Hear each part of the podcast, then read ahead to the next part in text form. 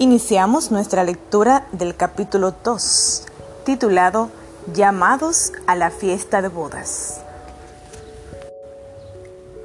La lectura bíblica que he escogido como base para mi reflexión se encuentra en Mateo 22. Vamos a leer a partir del primer versículo, del 1 hasta el 10. Y respondiendo Jesús les volvió a hablar en parábolas diciendo, El reino de los cielos es semejante a un rey que hizo bodas a su hijo, y envió a sus siervos para que llamasen a los convidados a las bodas, mas no quisieron venir volvió a enviar otros siervos, diciendo, Decid a los convidados, He aquí, mi comida he preparado, mis toros y animales engordados han sido muertos, y todo está preparado, venid a las bodas. Pero ellos lo tuvieron en poco y se fueron, uno a su labranza y otro a un negocio. Y los otros, tomando a sus siervos, los afrentaron y lo mataron. Y oyéndolo el rey se indignó y enviando sus ejércitos destruyó a aquellos homicidas y puso a fuego su ciudad. Entonces dijo a sus siervos, Las bodas a la verdad están preparadas, pero los que fueron convidados no eran dignos. Id pues a las salidas de los caminos y llamad a las bodas a cuantos halléis. Y saliendo los siervos por los caminos, juntaron a todos los que hallaron juntamente, malos y buenos, y las bodas fueron llenas de convidados. Esta porción de la escritura a la que me he referido y que le he presentado tiene un significado mucho más profundo de lo que soy capaz de explicar es de sumo interés para nosotros y debiéramos tomarla en cuenta y atesorarla en nuestras mentes. Si examinamos a fondo la sagrada palabra de Dios, veremos que cuando el Mesías prometido, el Hijo de Dios, vino al mundo, su propio pueblo, su propia nación, los judíos, no querían recibirlo y no lo recibieron. Según lo dicho por Juan, a lo suyo vino, pero los suyos no les recibieron. Venid a mí todos los que estáis trabajados y cargados, y yo os haré descansar. Llevad mi yugo sobre vosotros y aprended de mí, que soy manso y humilde de corazón. Él nos asegura que hallaremos descanso para nuestras almas. volvió a enviar otros siervos con este encargo. Decid a los invitados que ya he preparado mi comida. He hecho matar mis toros y mis animales engordados, y todo está dispuesto. Venid a la boda. Pero ellos, sin hacer caso, se fueron, uno a su labranza, otro a sus negocios. El gran rey había preparado una fiesta de boda a su hijo durante siglos Él ha enviado a sus siervos diciendo, venid, que todo está dispuesto.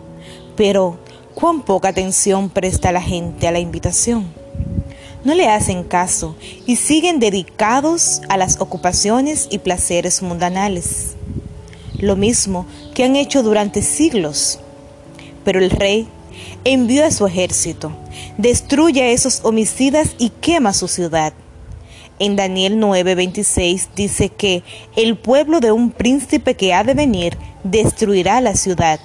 Su final llegará como una inundación.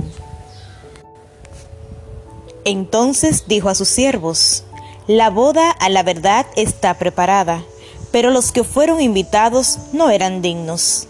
Id pues a las salidas de los caminos y llamad a la boda a cuanto halléis. En el capítulo 14 de Lucas, versículo 16, encontramos que se había preparado una gran cena y muchos fueron convidados. Se enviaron siervos a decir a los que fueron convidados, venid, que ya todo está listo. Pero ellos se excusaron.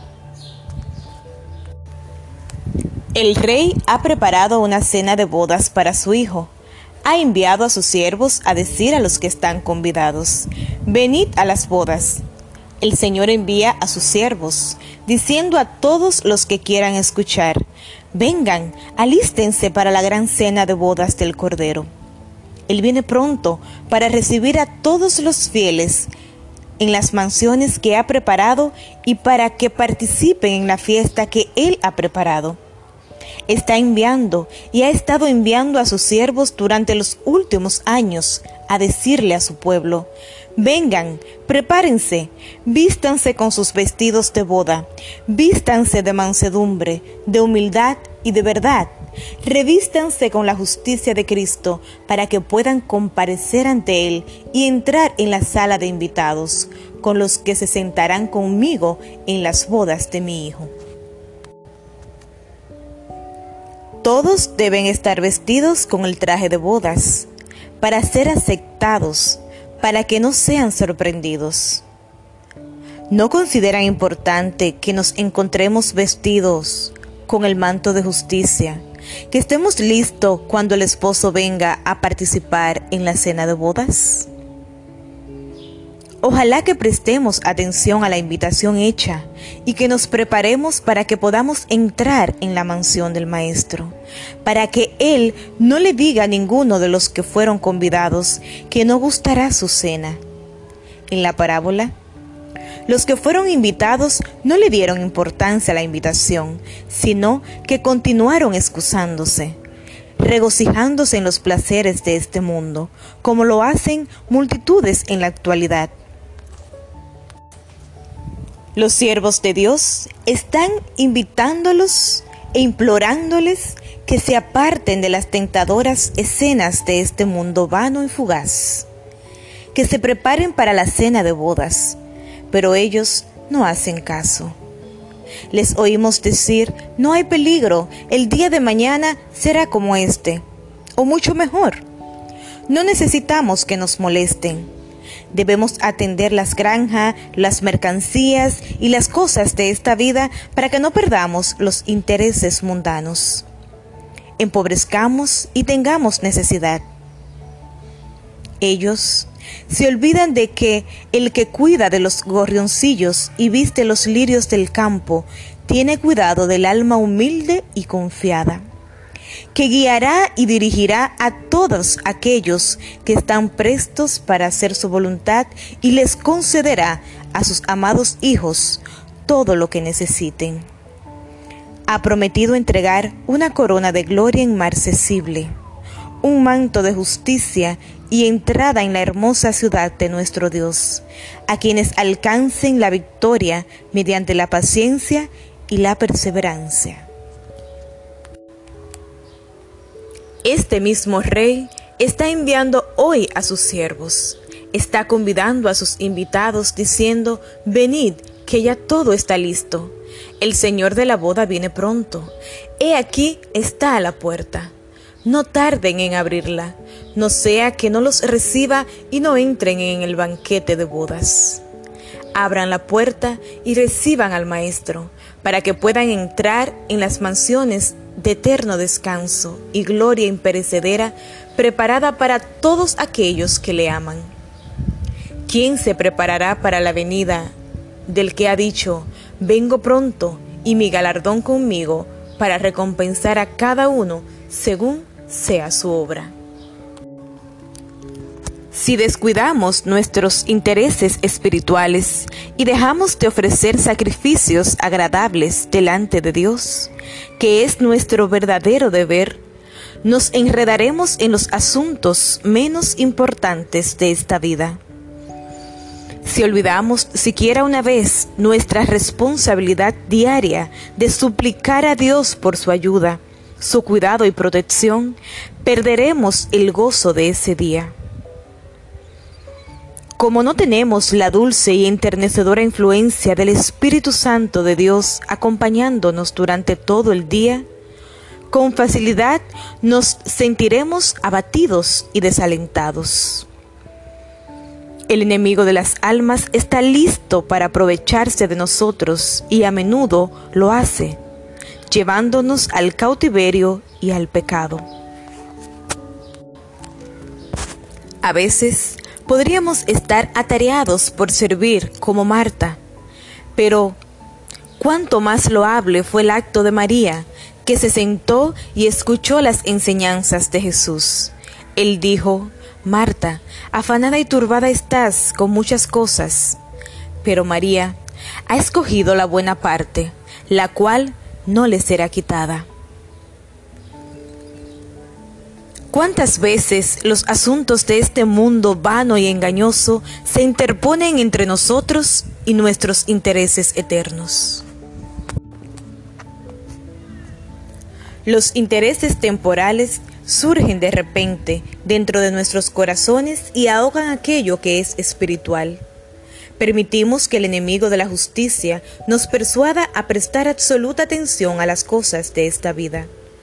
De vez en cuando descuidamos deberes más importantes por miedo a padecer necesidad. Hemos de rogar fielmente a Dios que nos dé fuerzas para que podamos cumplir los deberes temporales y al mismo tiempo que nos dé la gracia y la sabiduría para vencer el mal. Si tenemos nuestras esperanzas puestas en lo alto y nuestros intereses en el cielo, a donde contemplamos al Hijo del Hombre que ha convidado a las bodas a todos los que quieran venir, que ha subido a lo alto a preparar mansiones para todos aquellos que aman y guardan sus palabras, y nos ha dicho que Él acude a recibirnos. Podremos entrar a la fiesta de bodas con Él para que donde Él esté, también nosotros estemos. Si nos apartamos de esos llamamientos e invitaciones, ¿cuál será la consecuencia? En Hechos 13:46 se nos dice que si desechamos la obra de Dios y nos consideremos indignos de la vida eterna, no tenemos ninguna razón para esperar la entrada en el reino. Lucas 14:24 nos informa que ninguno de aquellos hombres que fueron convidados gustará mi cena. El gran Padre Eterno ha preparado una fiesta de bodas a su Hijo. ¿Prestaremos atención a sus siervos que han sido y están siendo enviados a hacernos la solemne invitación? ¿O no le haremos caso? ¿O ¿Por qué rehusar prepararnos para las bodas del Hijo de Dios? Hay lugar para todo aquel que acepte la invitación. Nadie puede decir que esas cosas no fueron debidamente descritas. Recuerden, cuando el buen hombre regrese, aquellos que estén preparados entrarán a la fiesta, y la puerta se cerrará, y no habrá más acceso, pues leemos que cuando el padre de familia se haya levantado y cerrado la puerta, entonces los que quisieran entrar oirán la respuesta. No sé de dónde sois, apartaos de mí. Ojalá que escuchemos la solemne advertencia y nos preparemos para entrar a las bodas, para que su casa se pueda llenar la palabra de Dios dice, Bienaventurados los que guardan sus mandamientos para que tengan derecho al árbol de la vida y poder entrar por las puertas de la ciudad. Ojalá que seamos hallados fieles, que seamos diligentes en nuestra vocación y que nos aferremos a la promesa hecha a los fieles. Esa es mi oración.